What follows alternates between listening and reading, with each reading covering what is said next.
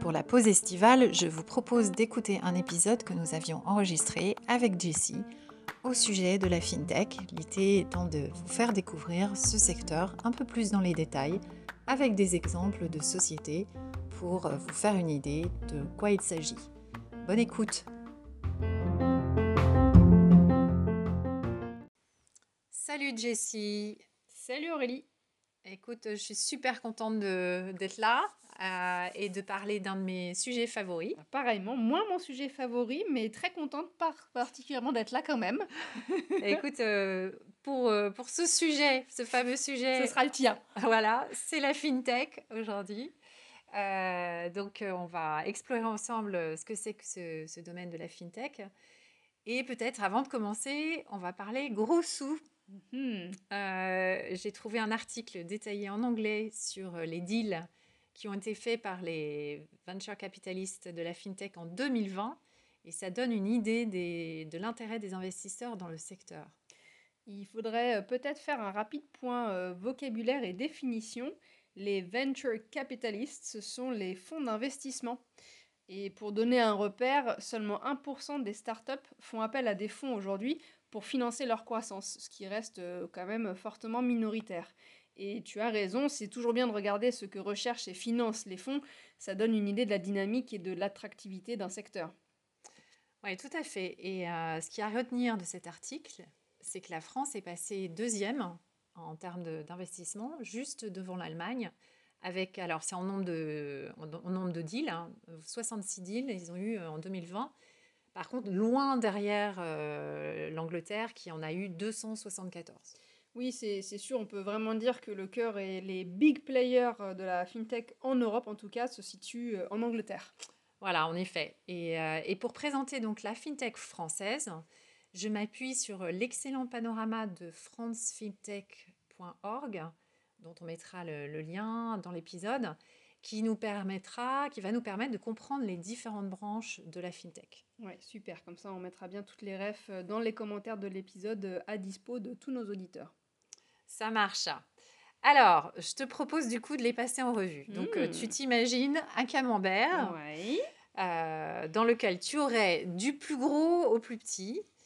pour commencer, les solutions de financement. Donc, ça, c'est 22%, c'est presque un quart du secteur. Et bien sûr, je reviendrai dessus. La gestion des risques et de la réglementation. Donc là, 15%. Les services financiers opérationnels, c'est pareil, 15%. Mhm. Égalité avec les services de paiement, euh, type euh, Stripe et autres. Mhm. Les placements et solutions patrimoniales représentent autour de 14%. Mhm.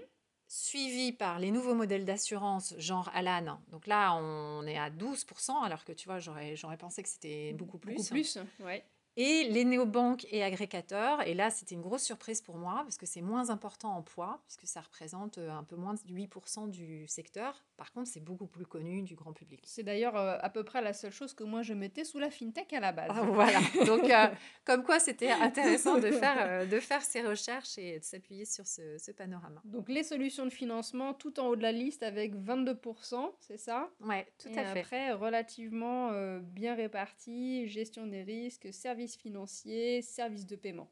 C'est ça. D'accord. Ben, je ne savais pas que c'était euh, aussi vaste finalement la fintech. Ça donne pas mal de perspectives, euh, tout ce que tu me dis là. En revanche, euh, est-ce que tu pourrais nous donner quelques exemples? Parce que pour moi, il y a quand même certaines catégories où je ne vois absolument pas de quoi tu veux parler. Alors écoute, j'ai cherché quelques noms parce que je t'avoue que je n'étais pas trop au point, moi non plus. Et on va entrer dans les détails, pour, euh, pas pour toutes les branches, mais au moins les plus, les plus importantes et les plus emblématiques. Alors, en termes de financement, donc euh, ces fameux 22% du secteur, on a euh, quatre types de, de, services, en fait. Les, premiers, ce sont les solutions d'affacturage et de refinancement pour les entreprises. Et mhm. c'est seulement quelques entreprises qui font ça. D'accord. pareil pour les crédits, courtage en crédit. Euh, par exemple, on a hippo, hypo.ai, un chatbot qui fait une simulation de crédit immobilier. Et bien sûr, le très connu meilleurtaux.com. Ah, d'accord, ça je vois bien. Voilà, donc on a tous à un moment, enfin on espère, euh, regarder. Euh, ensuite, on a ce qui est crowd equity, euh, ce qui permet à des personnes d'investir dans une entreprise en échange d'une partie du capital. D'accord. Donc ils ne seront pas créanciers, mais ils auront une part de l'entreprise. C'est apparu, c'est récent, c'est apparu en 2014. Et par exemple, il y a Wise, Seed, mhm. Euh, et je suis tombée sur euh, We Do Good, euh, qui de mettre, dont le slogan est de mettre la finance au service des entrepreneurs qui changent le monde. Avec une cofondatrice, une cofondatrice qui s'appelle Susanna Nune. voilà, donc pour la crowd equity, ça fait partie des solutions de financement, ainsi que un autre type de financement qui s'appelle le crowd lending. D'accord. Et donc là, c'est, euh, ce sont des prêts qui sont faits euh, par euh, des, bah, n'importe qui, en fait, des particuliers qui ont envie de financer un projet qui les botte. Et ça peut être bien sûr des cagnottes, comme Litchi. Les fameuses cagnottes Litchi qu'on connaît pour les anniversaires de nos amis. C'est ça. Ou Kiss Kiss Bank Bank. Oui. Et pareil, les cofondatrices, ce sont des cofondatrices qui, qui ont participé à ces projets, monté ces projets. Voilà, donc j'espère que tu vois un peu plus clair. Euh, c'est déjà pas plus mal, ouais, c'est bien plus clair et je vois bien, il y a des noms que je connaissais bien, mais dont je ne savais pas qu'ils étaient justement dans ces euh, secteurs ou dans ces segments-là, donc euh, c'est pas mal. Tu peux, tu peux nous en dire aussi un peu plus, par exemple, bah, des services de paiement? Oui, tout à fait. Donc, alors là, c'est pareil, il y a des services qui sont B2B, donc c'est des infrastructures de paiement. Mmh mais il y a aussi les services de transfert d'argent ah, ben, bien sûr, et les programmes de cashback. Donc ça représente tout ça à peu près 90 entreprises. Euh, si je peux te donner des noms, bah, MangoPay, euh, qui est une, entreprise, une plateforme de paiement pour les entreprises euh, et pour les places de marché. Mhm. D'ailleurs, fondée aussi par Céline Lazorde, qui est à la tête de, à l'origine de Litchi. Voilà, donc on retrouve des, des noms de sérieux entrepreneuse dans ce, dans ce domaine. Il nous en faut plus, mais ça c'est bien, c'est un bon exemple. Tout à fait. J'ai aussi été attirée par Greenly, euh, G-R-E-E-N-L-Y, une app qui permet d'analyser son empreinte carbone au travers de ses achats par carte bancaire. Mhm. Je trouve que le, le concept est, super, euh, super intéressant. Sachant que l'ACB est un des moyens privilégiés, euh, il ne faut pas négliger notre empreinte carbone à ce sujet. Donc c'est super intéressant. Et euh, du coup, euh, voilà, ça te permet de savoir euh, ben, comment, tu, comment tu dépenses et où est-ce que tu vas pouvoir faire des efforts. Dans cette même catégorie-là, on a aussi Pledge qui existe et qui vient pour coup de lever 50 millions. C'est une entreprise qui propose une solution aux commerçants pour permettre à leurs clients de payer en plusieurs fois. Ça rentre dans ce secteur des services de paiement également, de la fintech. D'accord. Bah écoute, je c'est vrai que j'ai vu passer la levée de fonds, mais pareil, je ne savais pas que c'était dans ce, dans ce domaine-là. Ouais. En tout cas, c'est pas mal pour les accros du shopping. Ah bah là, c'est sûr, là, ça va nous faciliter la vie. Je sais pas si c'est bon, ça. Euh, je vais pas trop m'attarder alors euh, sur euh, les services opérationnels, même si, même si c'est évidemment hyper important pour les entrepreneurs, notamment les services de trésorerie et de compta, comme Fred de la compta, que tu dois connaître. Oui, très bien d'ailleurs. Voilà. Mm. Et donc ça, ce sont des services à destination des entreprises, en fait, pour euh, leur faciliter la vie. Mm-hmm. Euh, il y a aussi euh, tous les services liés à la gestion des risques et de la réglementation, qui est un poids lourd quand même dans ce secteur, c'est aussi 15%. mais ce sont vraiment des services à destination des entreprises, en cybersécurité, gestion des identités, aussi l'analyse de données, les reporting. Oui.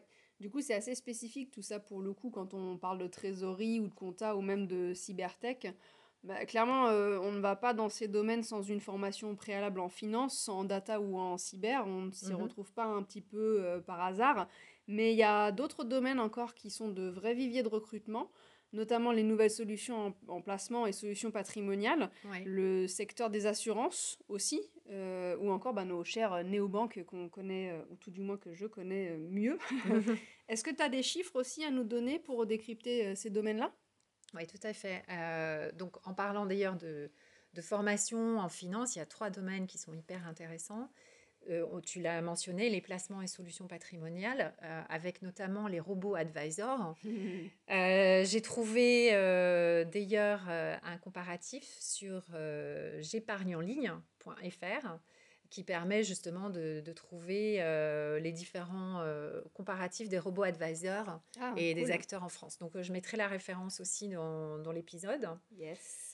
Pour bien sûr les néobanques et agrégateurs, je pense que c'est beaucoup plus connu du grand public. Moi, je suis très fan. J'ai une carte Revolut, j'ai une carte N26 qui malheureusement ne sont pas françaises. Ah bah non, écoute. Hein. Mais en tout cas, ça, ça permet de donner, voilà, de situer le, ce, ce, type de, de service.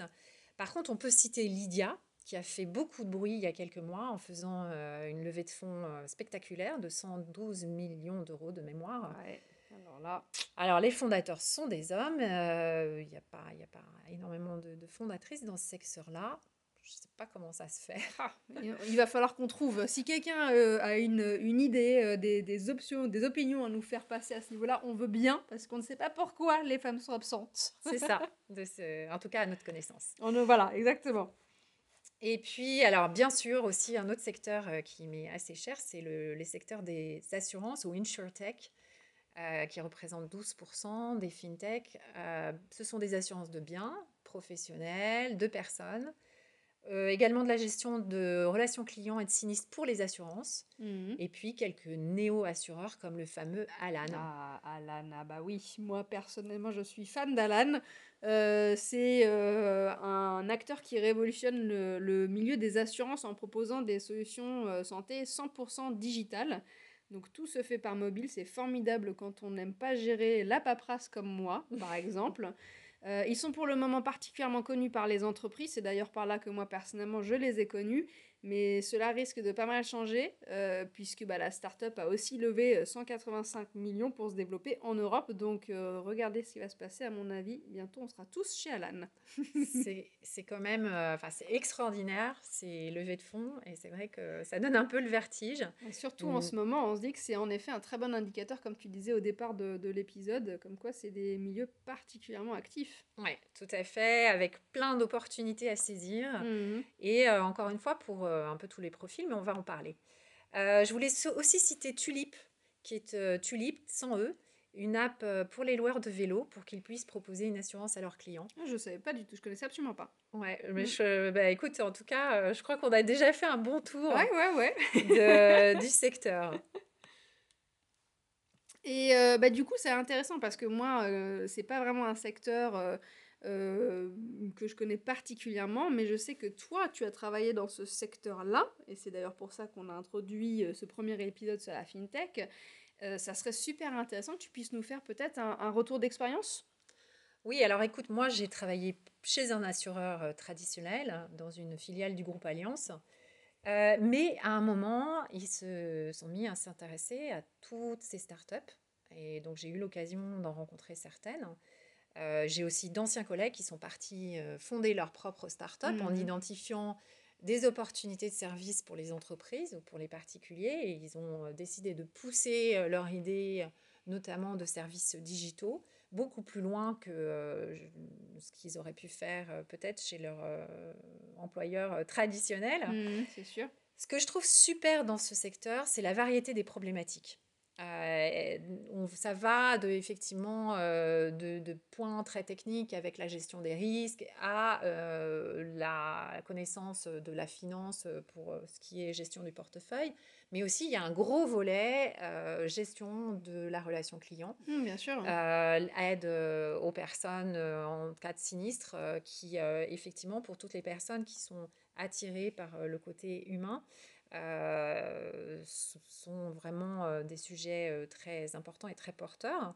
Et puis aussi, il y a également, quand tu parles de, de néobanques, la possibilité d'agir parce qu'on voit de plus en plus de modèles où on va essayer de proposer des services financiers à, avec une vocation mmh. particulière, par exemple comme Greenly, l'écologie. Euh, voilà, et ça, je trouve ça euh, très intéressant, notamment quand on veut euh, travailler dans une entreprise qui a un impact et qui, qui a du sens. Oui, ce qui est de plus en plus le cas. On recherche quand même de plus en plus des entreprises avec des raisons d'être fortes et avec un vrai but sociétal ou social. Donc c'est hyper intéressant. Et j'aurais pas cru qu'en effet, dans la fintech, ce soit aussi développé. Exactement. Alors, et même si ça peut être assez technique, euh, ce qui est intéressant, c'est la vitesse d'innovation et justement le fait qu'on apprend tout le temps. Donc euh, voilà, il faut être préparé à ça. Il faut aimer euh, effectivement se plonger dans les produits, mhm. mais c'est passionnant et voilà, moi je, le recommande fortement. Et, et à ta connaissance, est-ce qu'il faut un profil particulier pour rentrer dans des boîtes de fintech? Alors écoute, ça sera une question à poser à un invité euh, qui mmh. serait employeur dans ce domaine. Mais euh, comme je savais que tu allais me poser la question, j'ai trouvé un très bon article sur euh, le site de Page Personnel, dont on va également donner la, référence. Et clairement, les, les, personnes curieuses avec de bonnes qualités relationnelles et une bonne maîtrise du digital ont toute leur place dans les boîtes de fintech. D'accord. Euh, d'ailleurs, dans l'article, les deux personnes interviewées signalent notamment l'importance d'être adaptable et curieuse. Alors, c'est vrai que c'est un peu le cas dans le monde d'aujourd'hui, mais euh, comme je le disais tout à l'heure, euh, c'est important de pouvoir s'adapter rapidement et, vouloir constamment apprendre. D'accord. Alors, mon avis là-dessus, sur le, le secteur, c'est qu'une formation en finance ou comptabilité, euh, évidemment, donne un avantage parce qu'on a les notions de base. Oui, en réalité. on comprend peut-être bien le secteur, euh, les métiers, enfin tout ce qui va avec. C'est ça. En revanche, sur les métiers support, euh, on peut tout à fait rentrer en passant par l'informatique, le service client, le marketing, même si un passage en banque mm-hmm. ou en assurance sera évidemment un plus. D'accord. Bon.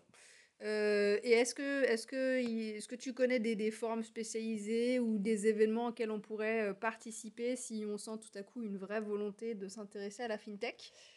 Alors écoute, j'en ai pas trouvé. Il y a la grand-messe du Paris FinTech Forum, hein, Paris FinTech Forum, qui est plutôt pour les professionnels du secteur.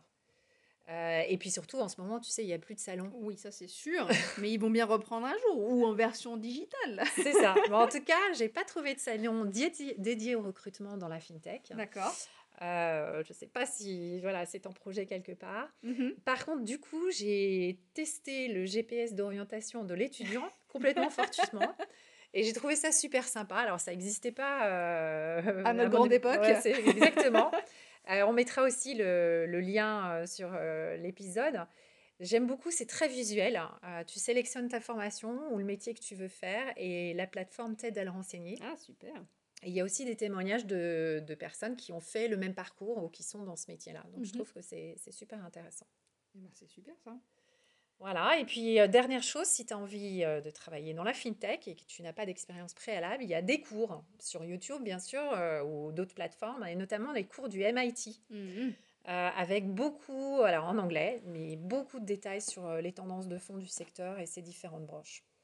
Alors ça, c'est très bien, et je pense que de toute façon, la partie formation sur le web, c'est maintenant connu, reconnu et éprouvé, surtout après la période qu'on vient de passer.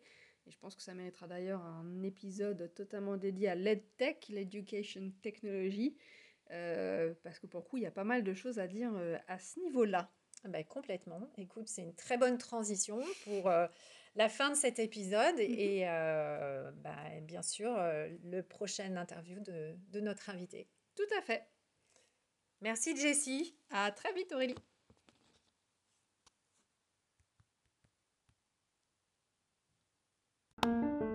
Cet épisode vous a plu? Inscrivez-vous sur la page LinkedIn ou Facebook de Tech Lipstick et retrouvez nos prochains témoignages. Et n'hésitez pas à partager. Bonne journée